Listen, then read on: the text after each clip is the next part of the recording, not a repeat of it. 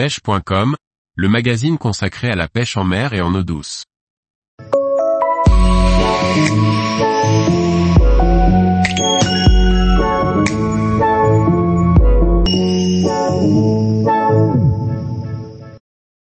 Nœud de pêche facile et solide, bien réaliser le nœud sans nœud.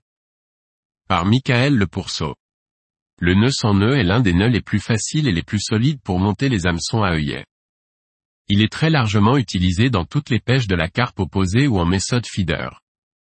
Voyons les différentes étapes pour bien le réaliser. En cas de cheveux classiques, réalisez une boucle simple. Il est possible de choisir d'accrocher une baïonnet, en cas de pêche aux méthodes, ou encore un maggot clip ou tout autre accessoire. Le côté cheveux où est la boucle doit être à l'arrière de l'hameçon.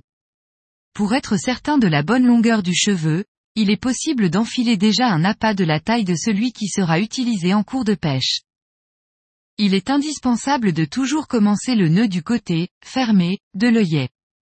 Si vous le commencez du côté, ouvert, en cas de forte traction le nœud peut se défaire. Entourez l'hameçon avec le fil. Le nombre de spires dépend du montage et de la présentation que l'on voudra faire avec le cheveu et l'appât. En cas de pêche sur le fond 5 à 7 spires peuvent être suffisantes.